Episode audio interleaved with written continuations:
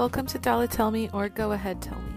If you love film and believe that it's a platform that can be used as a call to action, you'll love today's episode with filmmaker and former NFL player Jon Alston.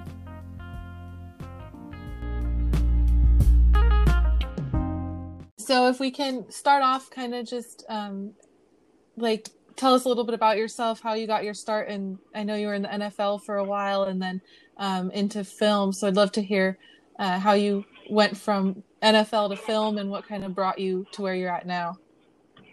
Yeah, totally. Um, you know that that journey has been a long one. It's been very interesting um, going from sports to you know the creative field, and um, you know I, I I don't know. It was one of those things where for me, I always was interested in uh, the arts.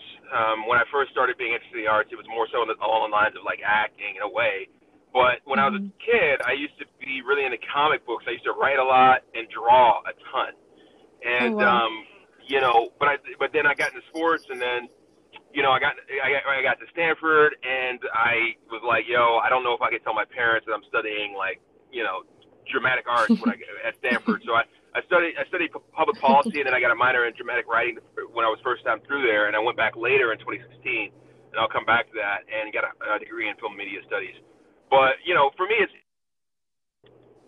you know, I was working on my first film in New York in 2011 and 2012, and um, I used to work at the Soho House in New York often to do the edits and stuff. And I met this guy named Neil McLellan, uh, and we spent a lot of time together. And Neil, Neil, Neil is the guy that produced like uh, these albums for the Prodigy, like The Fat of the Land, and he's a dope guy from oh, wow. the UK.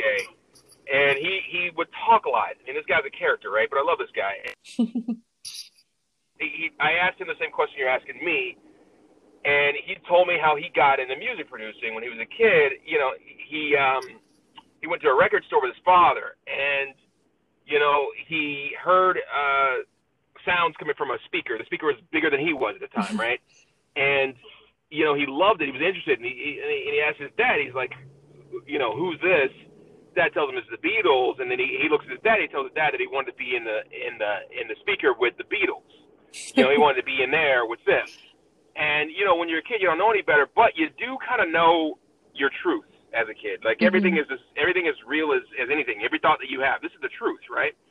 Mm-hmm. And you know what he taught me, our conversations was like, he's like, look, a lot of people, if you really look at it, we know, kind of know who we are at a really, really early age, what we're interested in, right? And when you're a child, you're more likely to accept that, right? Mm-hmm. You don't have to deal with the um, questions that anyone else brings, and so like for him, music was always in him. It was it was in his soul, right? And for me, I think writing, creating, crafting, directing. This is what I do now is is just an evolution of what I used to do naturally. You know what I mean? Yeah, of and course. so, you know, studying dramatic writing was a great thing. My my my last year, right before my last year in the NFL, right before I, I signed my deal with the Tampa Bay Buccaneers, and I was leaving the, the Raiders because I was a free agent.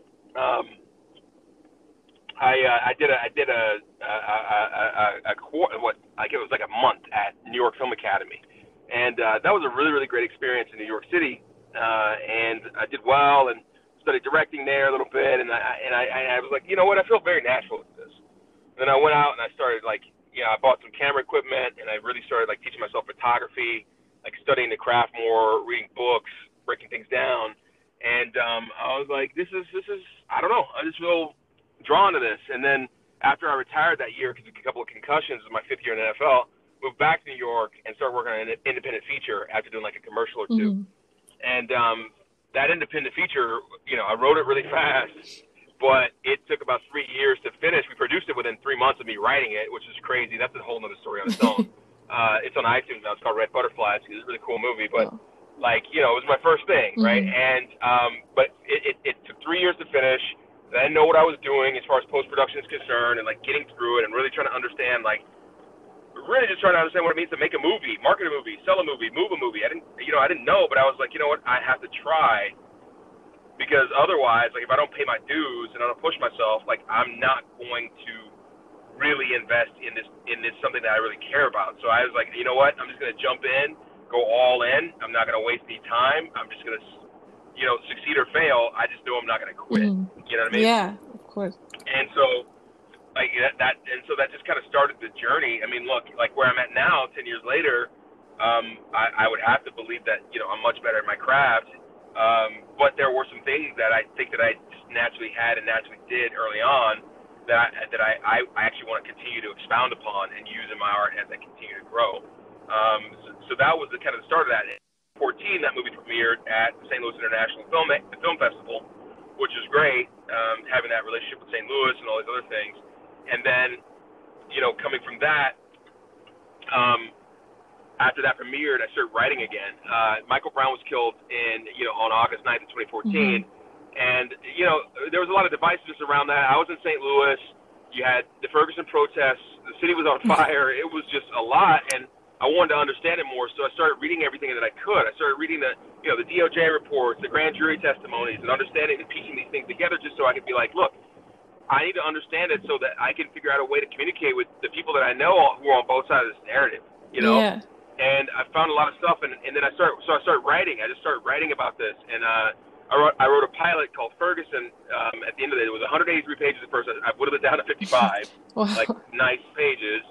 I know of work, and um, it became a story that eventually, like, I didn't show anyone really until, um, geez, I guess 2018, and uh, wound up getting an agent off of that, and um, worked started working in television off of that. But um, in between there, I went back to Stanford in 2016, spent a whole year, got a degree in film media studies. Wow. Um, that was it was hard because uh, I studied the history of film and you know got did a whole major in in three quarters, mm-hmm.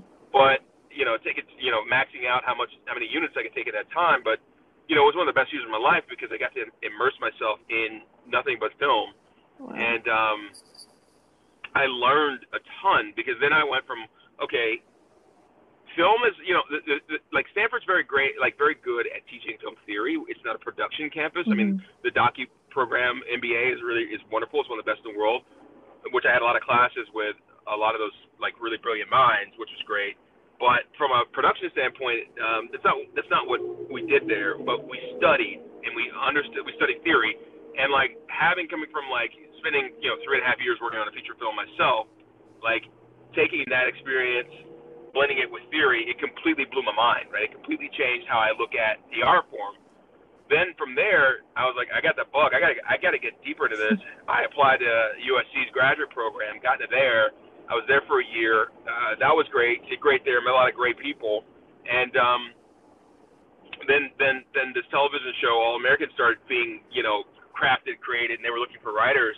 Uh, and I and I found a way through there through a friend to get a to get an interview with the showrunner at the time and uh, you know, I wound up getting the job. I was there for two years, and, and all of a sudden, you know, I have a career in Hollywood. Wow. Uh, and then, you know, then now I'm like, you know, um, working on this, this story about Bruce Franks Jr., which is an adaptation of um, the the short doc that was nominated for an Oscar called St. Louis Superman. And uh, Bruce, ironically from St. Louis, who was a battle rapper turned Ferguson turned activist in, in, during Ferguson, right? Who wound up running for um, statewide office in the House of Representatives mm-hmm. uh, in 2016 lost um, due to, lost to an incumbent, uh, uh, a black woman, uh, but it was found out that she was kind of using absentee ballots to cheat. Challenged it. They had like 48 hours to rerun the election. He winds up blowing everybody out of the doors. This guy's got tattoos on his face and everything, and he, you know, he's a rapper. He's whatever it is. You would never think this guy was a, a politician, but he winds up winning this race. And and then you see him in the House of Representatives and you see in in Missouri, in the state of Missouri, and then you see him on Tucker Carlson, and you see him like everywhere after mm-hmm. that. Uh, and the story is just amazing because you know he the, the beauty of a guy like a Bruce is that even though he looks like someone in his own way, he says, okay, you may think that I look like a thug, right? But but he in his own words, he's a you know he's a businessman, he's a father, mm-hmm. right? He's a mm-hmm. college graduate. Like Bruce is a very smart, great guy, even though he's got 34 tattoos, including the ones on his face, right? right? But he he can he can talk and walk across the aisle better than anyone in the House of Representatives at the mm-hmm. time, right? And so he's more of a unifier. Uh, even even with support of his constituency, it's it's it's black, white, and everything in between. And you don't see that all the time in politics. So I looked at this guy's story. This is the this is the story of now a personal connection connection to mm-hmm. him. Uh, like his uncle is like my big brother.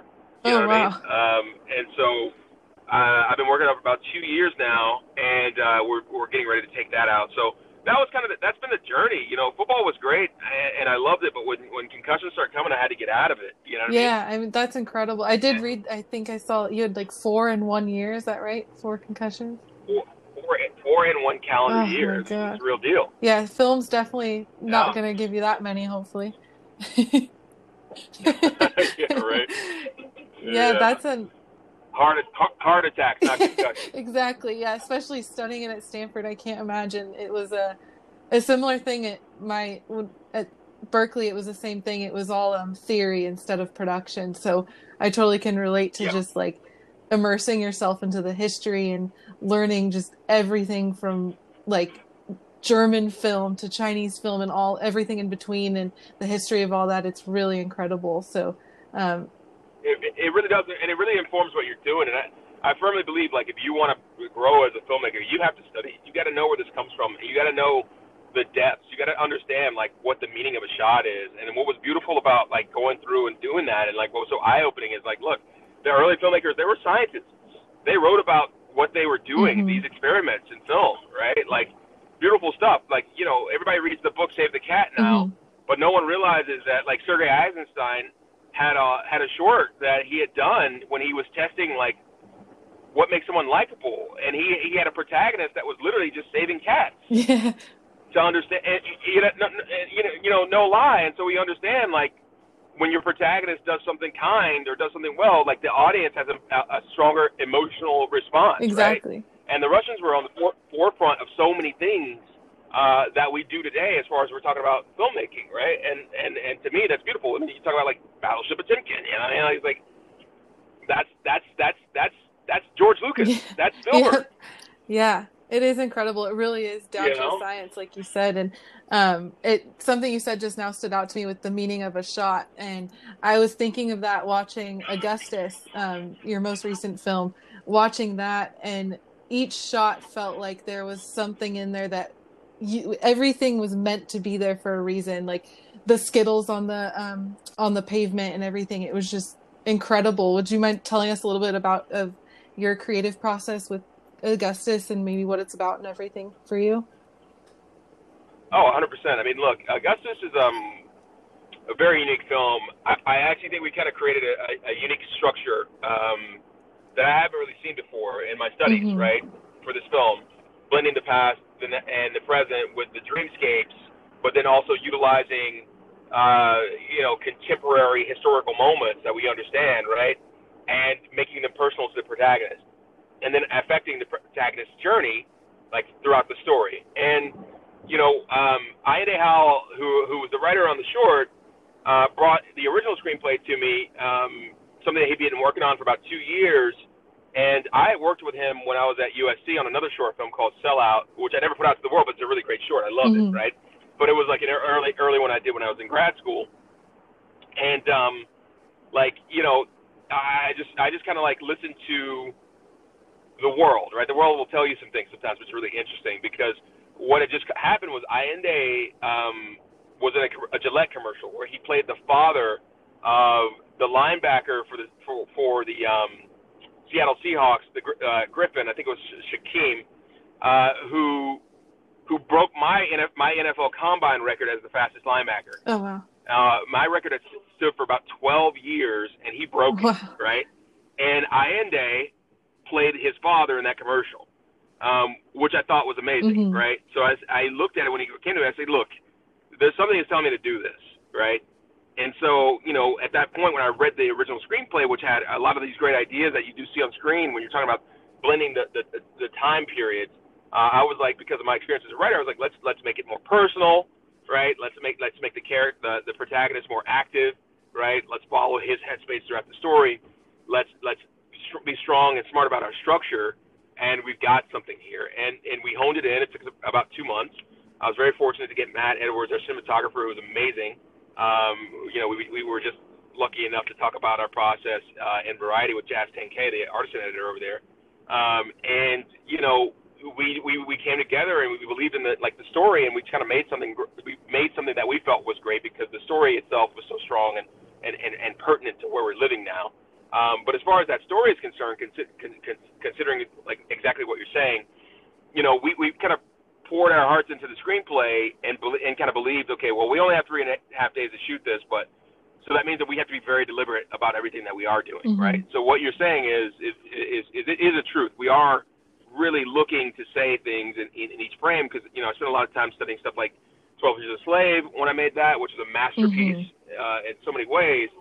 And you know, only some things only upon, upon like the 20th viewing does like the truth become apparent of the intention of the creatives. Yeah, yeah right? absolutely. And then then you discover, oh my God, there's this and this and this but then once you learn, and I kind of learned this to think this way at USC as well as Stanford, it's like you have to understand how to think like a director. You have to mm-hmm. understand how to speak via an image and all the tools that are at your disposal, from color to sound, right, mm-hmm. to angles, right, uh, as well as just directing performance. So for me, approaching Augustus, which I, I feel like is a relatively, relatively serious subject oh, matter, yeah. like um, yeah, we, I, for me, I was like, it is, it is, it is, it is going to be very, very, very necessary for us to make sure that we are treating this this this, this subject matter with reverence, mm-hmm. because this is a short film, this is a story that's either going to go well, you know, or go nowhere, right? Because it was a risk, and I and I think that you know, as a, as a team from costuming to to production design, cinematography obviously like you know lighting and gaffing. I think I think our whole team did very very well, and I, am just proud of what we were able to achieve with that film. Oh, absolutely! I think your whole team should be so proud of themselves and just stunned. I it was funny. I was watching it and I was thinking like this is what I miss uh, from being in school for film. Like is watching these the short films because they do have. I feel like they're so much more impactful when they're short and they have that um just every scene is so powerful and it doesn't have the over the top like ridiculous production. It's strictly about the film and the meaning behind the film. And i really like just really loved watching that and um, the meaning behind it and how it ties into everything that's happening in the world now. And it's it's just incredible. And i think it's something that everybody should see it. It it was uh, i love that there was no holding back in the discomfort of the subject matter. Um, it it mm. really like you didn't you weren't afraid to make the viewer feel what was meant to be felt in that moment. Um, and it was just really stunning. No i appreciate that. I, I i have to continue to credit that with our team as well because like for me uh personally like i'm not a super social person you know like i love watching my movies i like hanging with friends here and there but i'm not like super out there always and um with this story, we, we, we kind of push boundaries, and I think that kind of happens when you come with the collaborators because you push each other. Mm-hmm. You know what I mean? You know, and and you do have to do that with with film. You do have to do that with arts. You need to push the boundaries. You know, you need to you need to open yourself up, right? And so I'm always trying to look at myself and say, where am I getting in the way of what the story is trying to do, and and and step out of the way more and more and more as we as we approach the subject matter. You know, mm-hmm. and um, but yeah, like what you're saying with the, with the Skittles, there, there's a lot of obvious alliterations to Trayvon Martin. Mm-hmm. Um, you may or may not have picked up the Sandra Bland references, right? Right. Um, the hang the hanging scene with the mm-hmm. wife um, in the dream. We use so a year after Sandra Bland died, the the the, the um the police the police force finally released like her own recording from her cell phone of the incident when she was arrested. Oh wow! Which is completely different than what we got from there from beforehand. So when we're dealing with Kim Maniega, who was who was a beautiful you know guy with the with the uh, with the uh, soundtrack, he did a great job. Um, uh, we were we told him, hey, look, man, take this, blend it into the music. Mm. Take this audio, put it here, right, and and build from there because it's it, it's necessary when we're talking about some of the themes, and when, when, when Augustus himself says, and he's telling his wife Anna, he's saying, hey, look, it's always the same, mm-hmm. right? And it's something that he comes to the, the revelation through his dreamscape, through his dreams, mm-hmm. right? It's always the same. Like, if I don't do something, if I don't stand up, if I don't say anything, like, what I'm living now is going to be the same, you know, 200 years from now, right? Right. Um, and and and that was that was an issue that was problematic. You know what I mean? And so, like, um, what becomes interesting too is like, what is what is it like at say Frederick Douglass, you know Frederick Augustus Washington Douglass, um, did have a dream where, to us, it's Trayvon Martin, but to him, it's his son. Yeah. You know, that that was one of the biggest questions, right? It's personal. Mm-hmm. How would he react, right? But we are all the descendants of that ideology. We are all the descendants of, of Douglass, Mhm. you know. And so that's kind of the things that we're saying we're putting into the story. And, and one of the things I always say is like, look, the biggest one of the biggest things that we tried to approach when we talked about this film was like, you know, look, look, if MLK had a dream, we are living Frederick Douglass's nightmare, and that became apparent last summer, hmm right in July when they were destroying Frederick Douglass statues, Yeah. you know, tearing them down. You may think that history is irrelevant, but history is is as is, is prevalent as the present Mhm.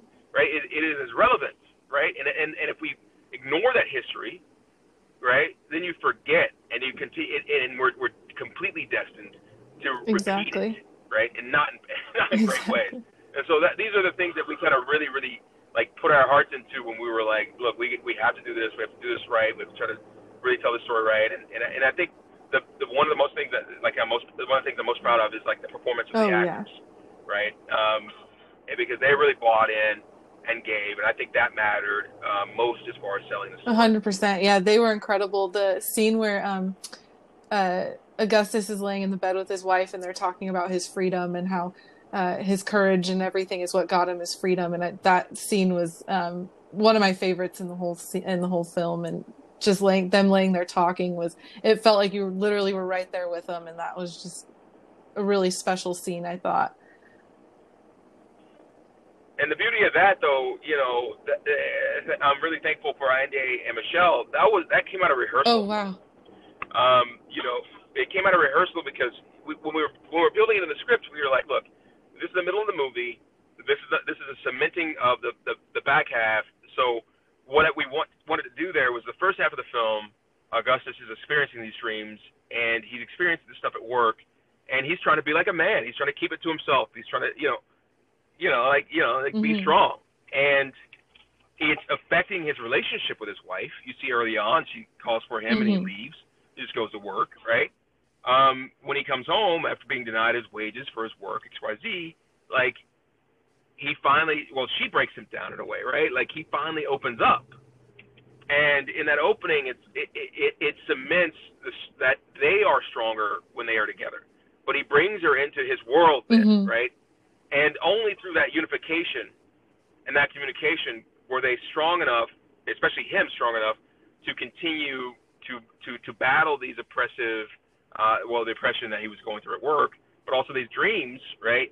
Uh, going forward, she gave him the courage. Their union gave him the courage, right? Uh, necessary to do that, uh, even though he was hesitant, et cetera, Mhm. et cetera. But it became apparent to him that the necessity of speaking up um, after, you know, she also was able to witness for the first time what he had been enduring uh, in his dreams. She shared one, and uh, I thought that was a cool moment Yeah.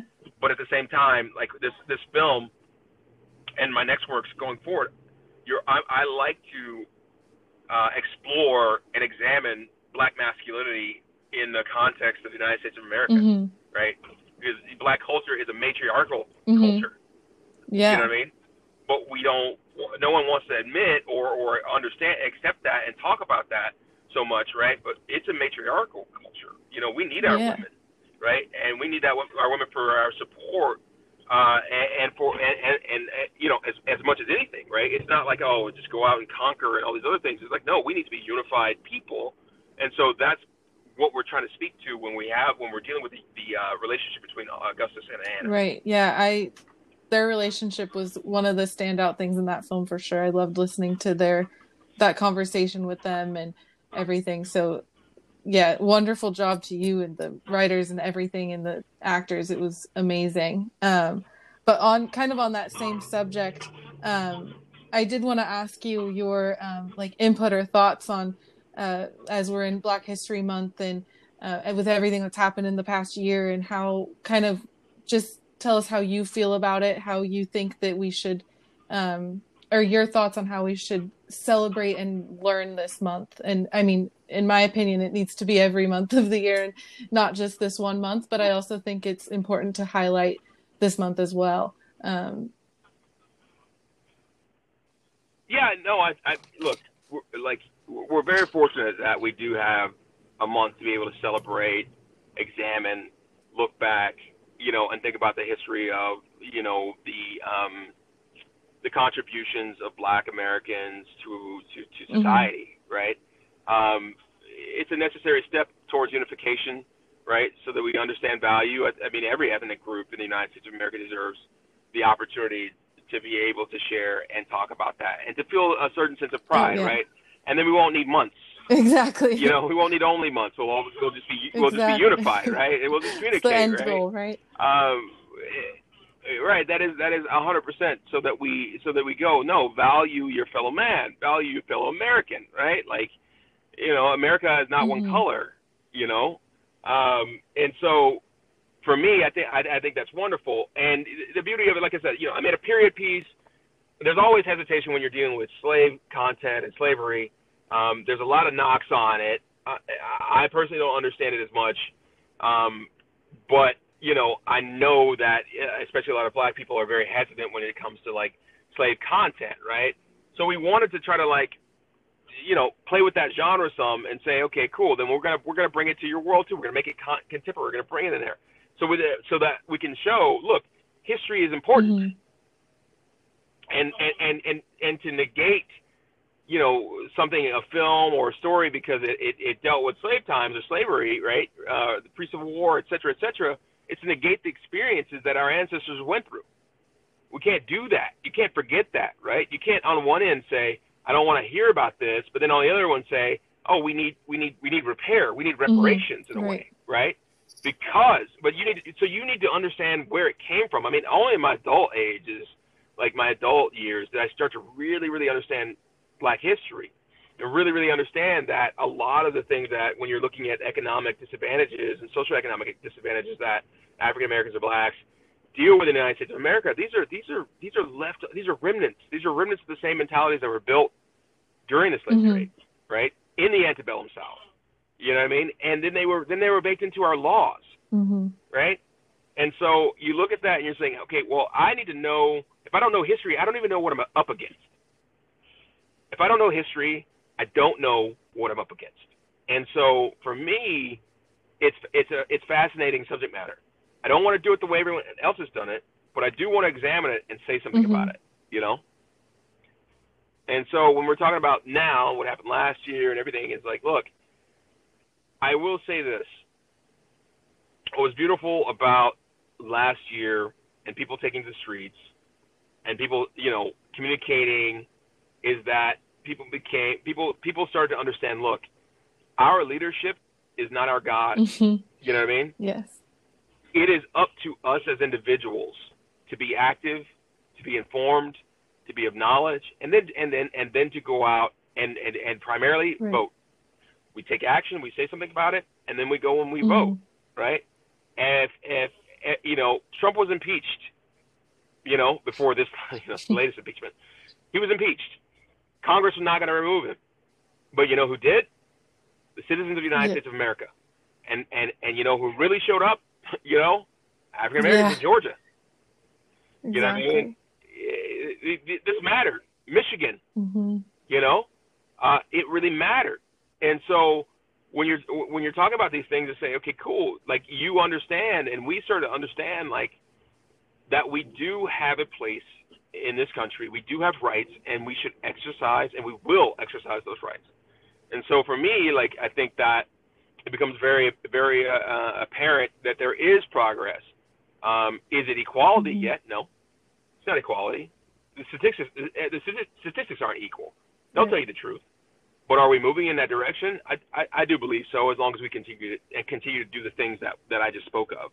Because now our next challenge is going to be fighting uh, larger laws, like larger laws and larger efforts to suppress mm-hmm. the vote. They've already introduced multiple, multiple bills in the state of Georgia to suppress the vote in regards mm-hmm. to the mm-hmm. next elections, right? So let's let's be vigilant and let's not let these things happen and say, okay, cool, we're not going to sit here and roll over like we have in the in the in the past when you've introduced legislation to make it harder mm-hmm. to vote, right?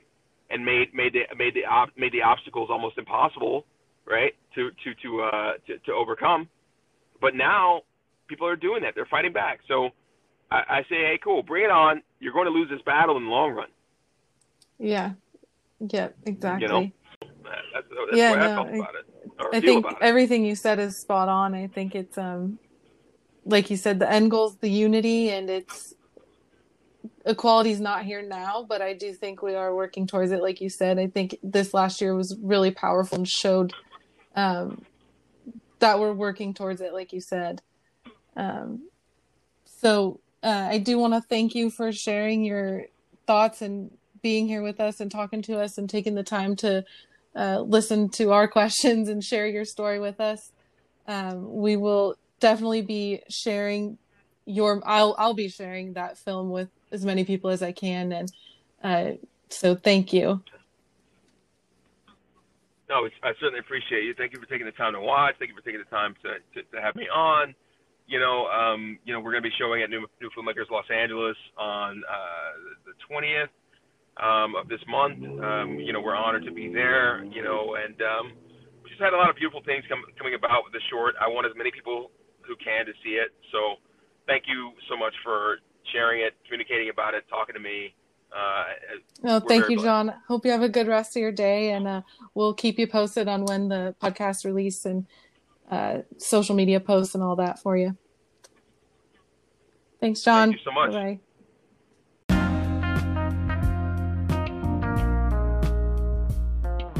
And thank you for listening. Follow us on social media and wherever you listen to your podcast for more inspirational stories from the world's positive changemakers.